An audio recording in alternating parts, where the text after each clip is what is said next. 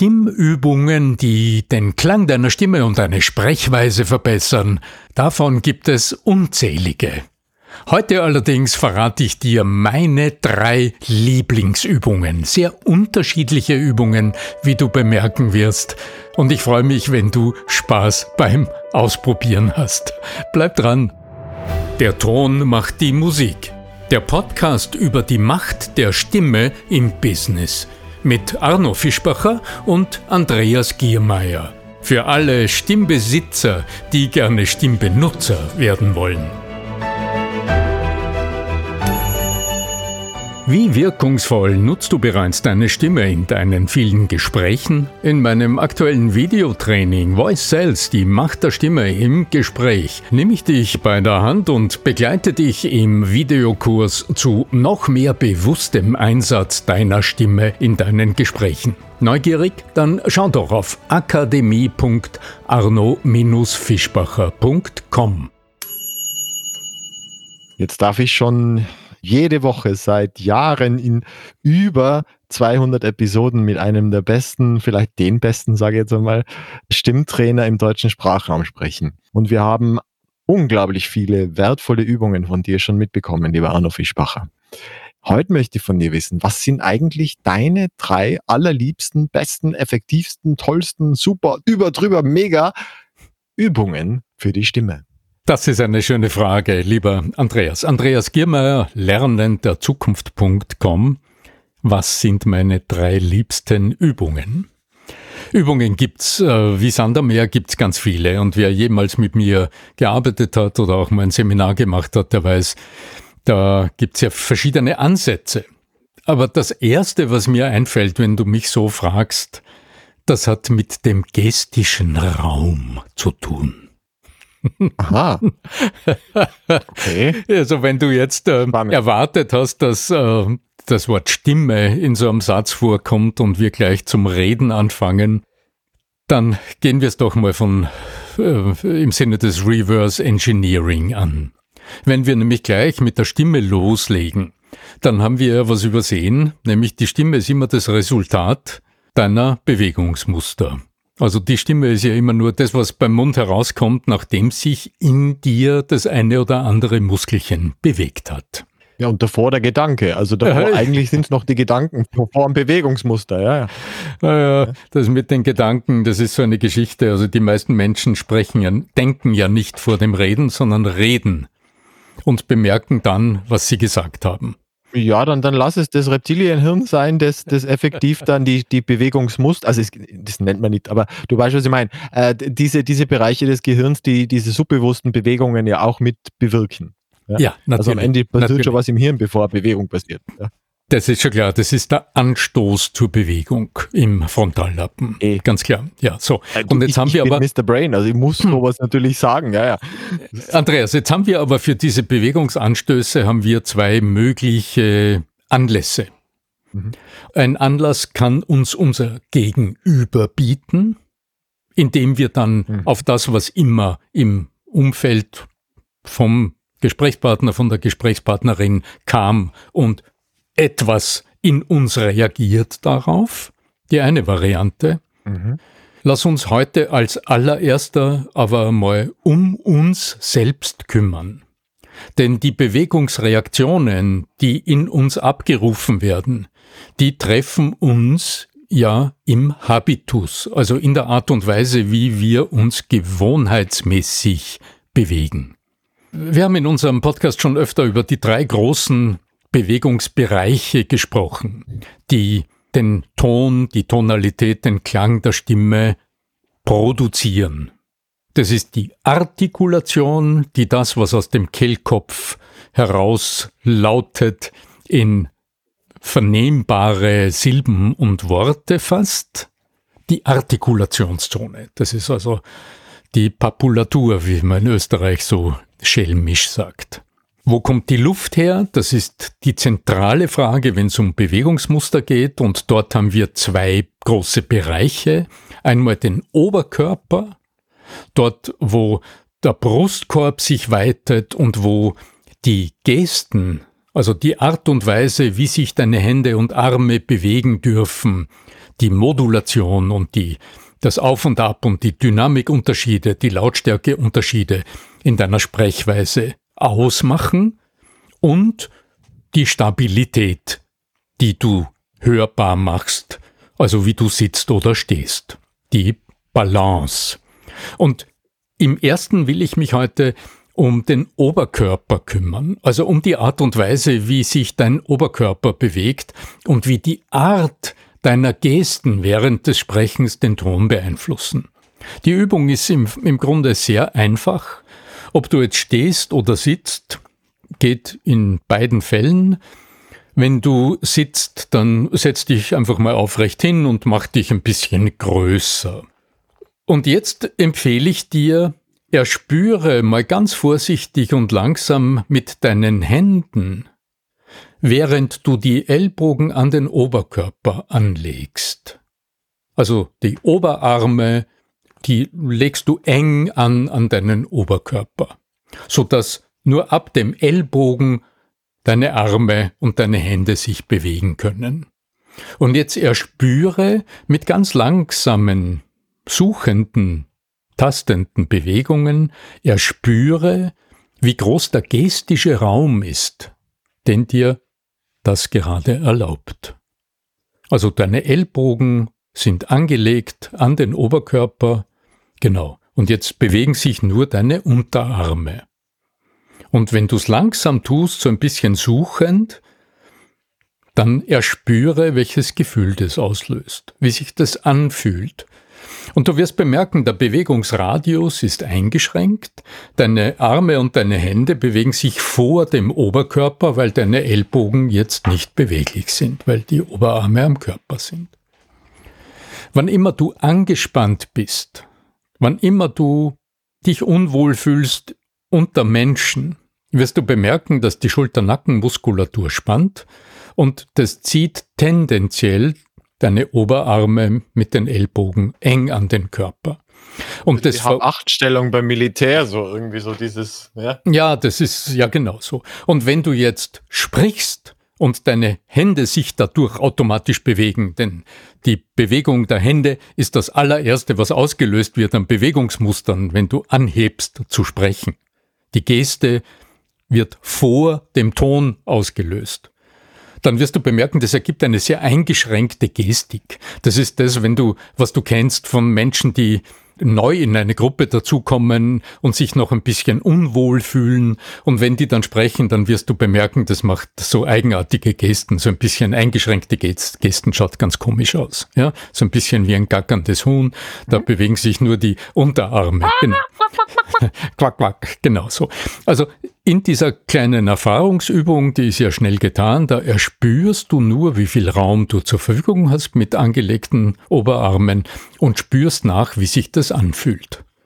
Und diese innere Einschränkung, die du da wahrscheinlich erlebst, die ist in deiner Stimme natürlich hörbar und die schränkt deinen ganzen stimmlichen Ausdruck dramatisch ein. So, und der zweite Schritt dieser Übung ist jetzt. Du gehst noch einmal in die Ausgangsposition, Oberarme angelegt, mit langsamen Bewegungen tasten deine Hände den Raum aus und jetzt beginnst du deine Ellbogen einen Zentimeter loszulösen vom Oberkörper. Nur einen Zentimeter oder zwei.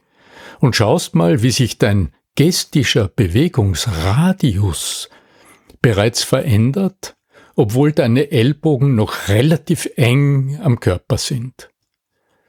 Und während du weiter so ta mit tastenden Händen den Raum erforschst, lösen sich deine Ellbogen immer weiter vom Körper und du beobachtest weiter, in welche Richtungen sich jetzt dein Ausdrucksradius erweitert. Und du wirst bemerken, aha, plötzlich die Gesten werden größer, die Hände können auch jetzt mal nach hinten fahren, ein bisschen zur Seite, vielleicht auch nach vorne, nach oben. Also im Grunde öffnet sich jetzt ein riesiger gestischer Raum. Der dritte Teil dieser Übung ist jetzt, dass du jetzt nicht automatisch diesen riesen Raum für dich in Anspruch nimmst, das wird nämlich nicht funktionieren, sondern sehr sensibel nachspürst, wo die Grenzen deines souveränen, sich gut anfühlenden Ausdrucksraums sind. Und du wirst bemerken, je nachdem, wie dein Naturell gestaltet ist, also wie du bist, wird das ein kleinerer Raum sein, der sich für dich gut anfühlt, oder ein größerer Raum sein. Und jetzt erforschst du gerade die Möglichkeiten deines gestischen Ausdrucks. Mhm. Gibt ja auch prominente Beispiele. Also ich denke da natürlich einerseits an, an die Südländer, innen auch, ja, also die vielleicht weit mehr mit, mit der Gestik hantieren, ja, hantieren im Wortsinne. Oder ich meine, im deutschen Sprachraum äh, Thomas Gottschalk natürlich berühmt berüchtigt mit seinen riesigen Gesten, der, also die übermäßig sind. Und das ist natürlich ganz anders wirkt es dann auch. Ich meine, ich würde jetzt nicht so die Gesten vom Gottschalk äh, in, im kleinen Büro machen, aber äh, von der Idee her ist das natürlich dramatisch. Ja. Ja, Wahnsinnsübung. Die kannte ich noch gar nicht. Wow. Im Anschluss wirst du wahrscheinlich weiterdenken und auch sagen, okay, wenn du jetzt für dich alleine bist und du erspürst jetzt so einen großen gestischen Raum und du fühlst dich auch ein bisschen mächtig, weil sich dadurch dein Oberkörper weitet, dein Brustkorb öffnet sich und dadurch hat dein Herz mehr Raum im Brustkorb. Auch deine Lunge hat mehr Entfaltungsmöglichkeit. Aber in deiner persönlichen Wirkung auf andere ist es nach meiner Einschätzung in erster Linie der Herzraum, der über die Spiegelneuronen so große, befreiende, motivierende, entfaltende Möglichkeit äh, gibt deinen Zuhörern. Weil das überträgt sich. Oder im anderen Falle diese innere Enge, wenn du die Oberarme am Oberkörper hast und innerlich diese Enge spürst, die überträgt sich auch durch eine Enge des Herzens auf deine Zuhörer. Und diese Öffnung des gestischen Raums, die sich hörbar in deiner Stimme widerspiegelt, das ist das, was in deinen Zuhörern auch eine Öffnung der Herzen bewirken kann. Und insofern empfinde ich das als eine sehr, sehr zentrale äh, Wahrnehmungsübung. Übung Nummer zwei. Übung Nummer zwei. So, jetzt wechseln wir einfach den Schauplatz. In der ersten Übung ist es wirklich um die Körperwahrnehmung gegangen, um deine Selbstwahrnehmung, wie du dich selbst einschätzt, wahrnimmst und uh, wo du deine Grenzen wahrnimmst und entfalten kannst. In der zweiten Übung geht's um deine innere Freiheit zu sprechen. Ja, und das geht ganz einfach. Das ist eine Artikulationsübung und ich spiel's mal vor. Die geht so.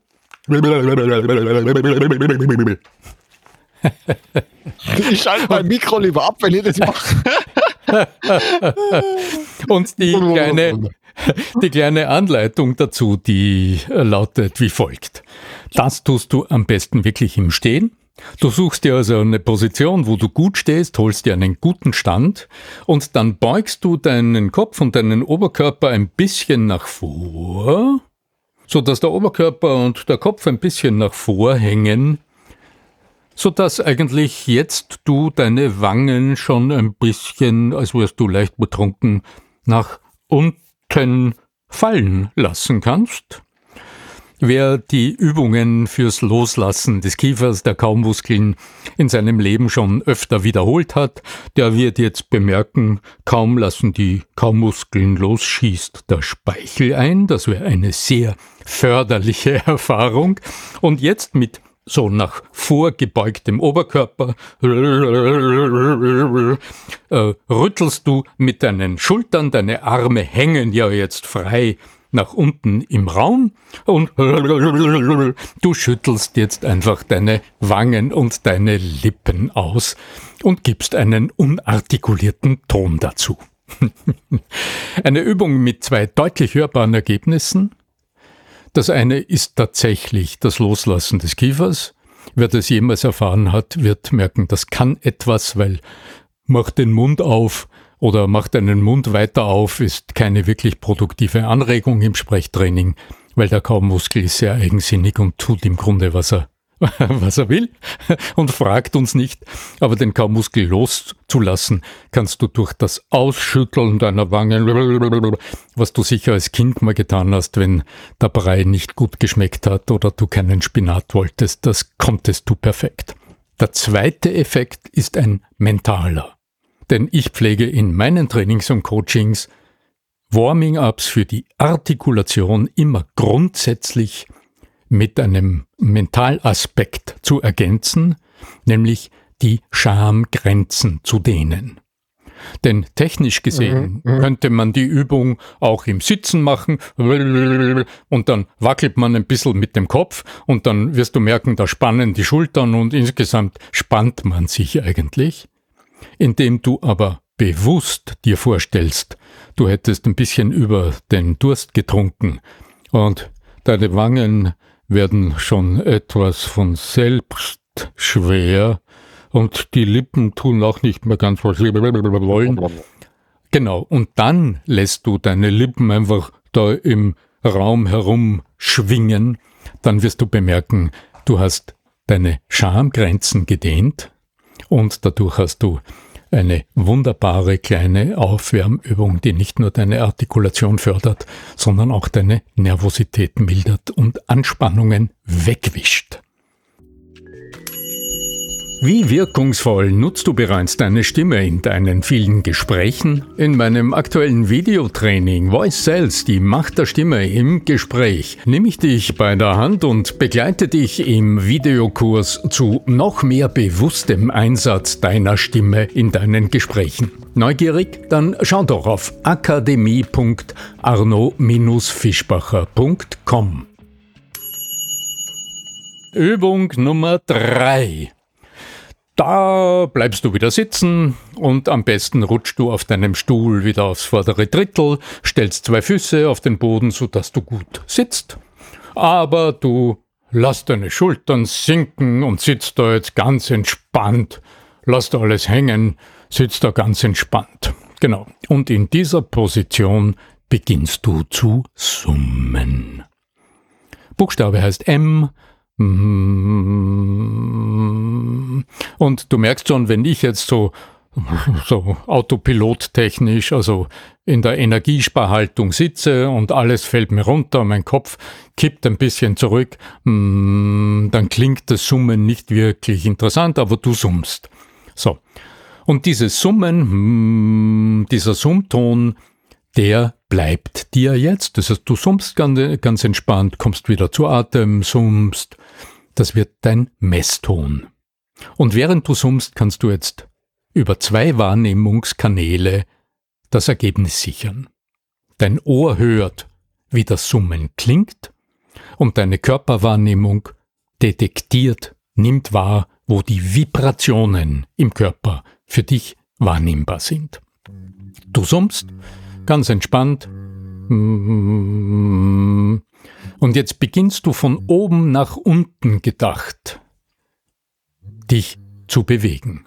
Das heißt, als allererster bewegt sich nur dein Kopf, dein Hals bleibt noch, wo er ist, und dein Kopf ganz langsam wie in Zeitlupe bewegt sich mal zur Seite und bewegt sich nach vorn mal zurück und du wirst schon bei diesen ersten Bewegungen hören und spüren, dass jede Bewegung Einfluss nimmt auf den Ton und auf die Art, wo die Vibrationen im Körper wahrnehmbar sind und wie sich das Summen anfühlt. So, und von dort weg erweiterst du deine Bewegungen. Das heißt, jetzt kommt der Hals dran, als nächstes werden dann die Schultern dran, die tust du mal zurück und nach vor. Und dann beginnst du mal vielleicht mit den, den rechten Arm auszubreiten und mal eng zu machen und mal weit zu machen und bewegst dich nach links und nach rechts und dann krümmst du dich und überstreckst dich in die andere Richtung und testest. Das wird vielleicht fünf Minuten dauern, aber ich sichere dir zu, das ist eine der grundlegenden Stimmerfahrungsübungen, die dir vermitteln, wie dramatisch deine Bewegungen im Alltag immer deine Stimme beeinflussen, nur dass wir es, wenn wir konzentriert auf den Inhalt sind, normalerweise nicht bemerken. Den gestischen Raum erspüren, das Schnäuzchen ausschütteln und dadurch auch äh, ein probates Aufwärmmittel gegen Anspannung und Nervosität in der Tasche zu haben und die grundlegende Stimmerfahrungsübung summen und dich langsam in alle Richtungen bewegen und das Ergebnis wahrzunehmen. Wahnsinn, richtig, richtig tolle Anleitungen. Du bist ja bekannt dafür, also zumindest bei mir dafür, eben solche, aber eben zielgerichtete Übungen gerne mitzugeben. Du hast ja neuerdings auch einen neuen Online-Kurs, mein Lieber. Was äh, passiert in dem Kurs? Und äh, ich gehe nämlich davon aus, dass es dort auch eine Menge solcher sehr, sehr zielgerichteter Übungen gibt. Ja, da hast du natürlich recht. Überall dort, wo Fischbacher draufsteht, sind ähm, äh, sehr, sehr praktische Dinge drinnen. Also im ganz konkreten Fall, der Kurs, in dem geht's um deine Stimme, um die Wirkung deiner Stimme in deinen Gesprächen, ob am Telefon, ob live oder online, wie du mit der Macht der Stimme im Gespräch Menschen gewinnst, Kunden gewinnst. Dieses Videotraining ist online und äh, wenn du auf akademie.arno-fischbacher.com gehst, dann liest du, was da drinnen ist und wie einfach du dir um kleines Geld den Zugang sichern kannst. Was du erhältst, wenn du dieses Training für dich nutzen willst, wenn du diesen Kurs buchst, du erhältst 14 Impulse, die du erprobst, also die du ausprobierst und äh, die dich im Grunde mit jedem Kurs challengen. Also du schaust dir an, welche Wirkung hat deine Stimme auf deine Gesprächspartner.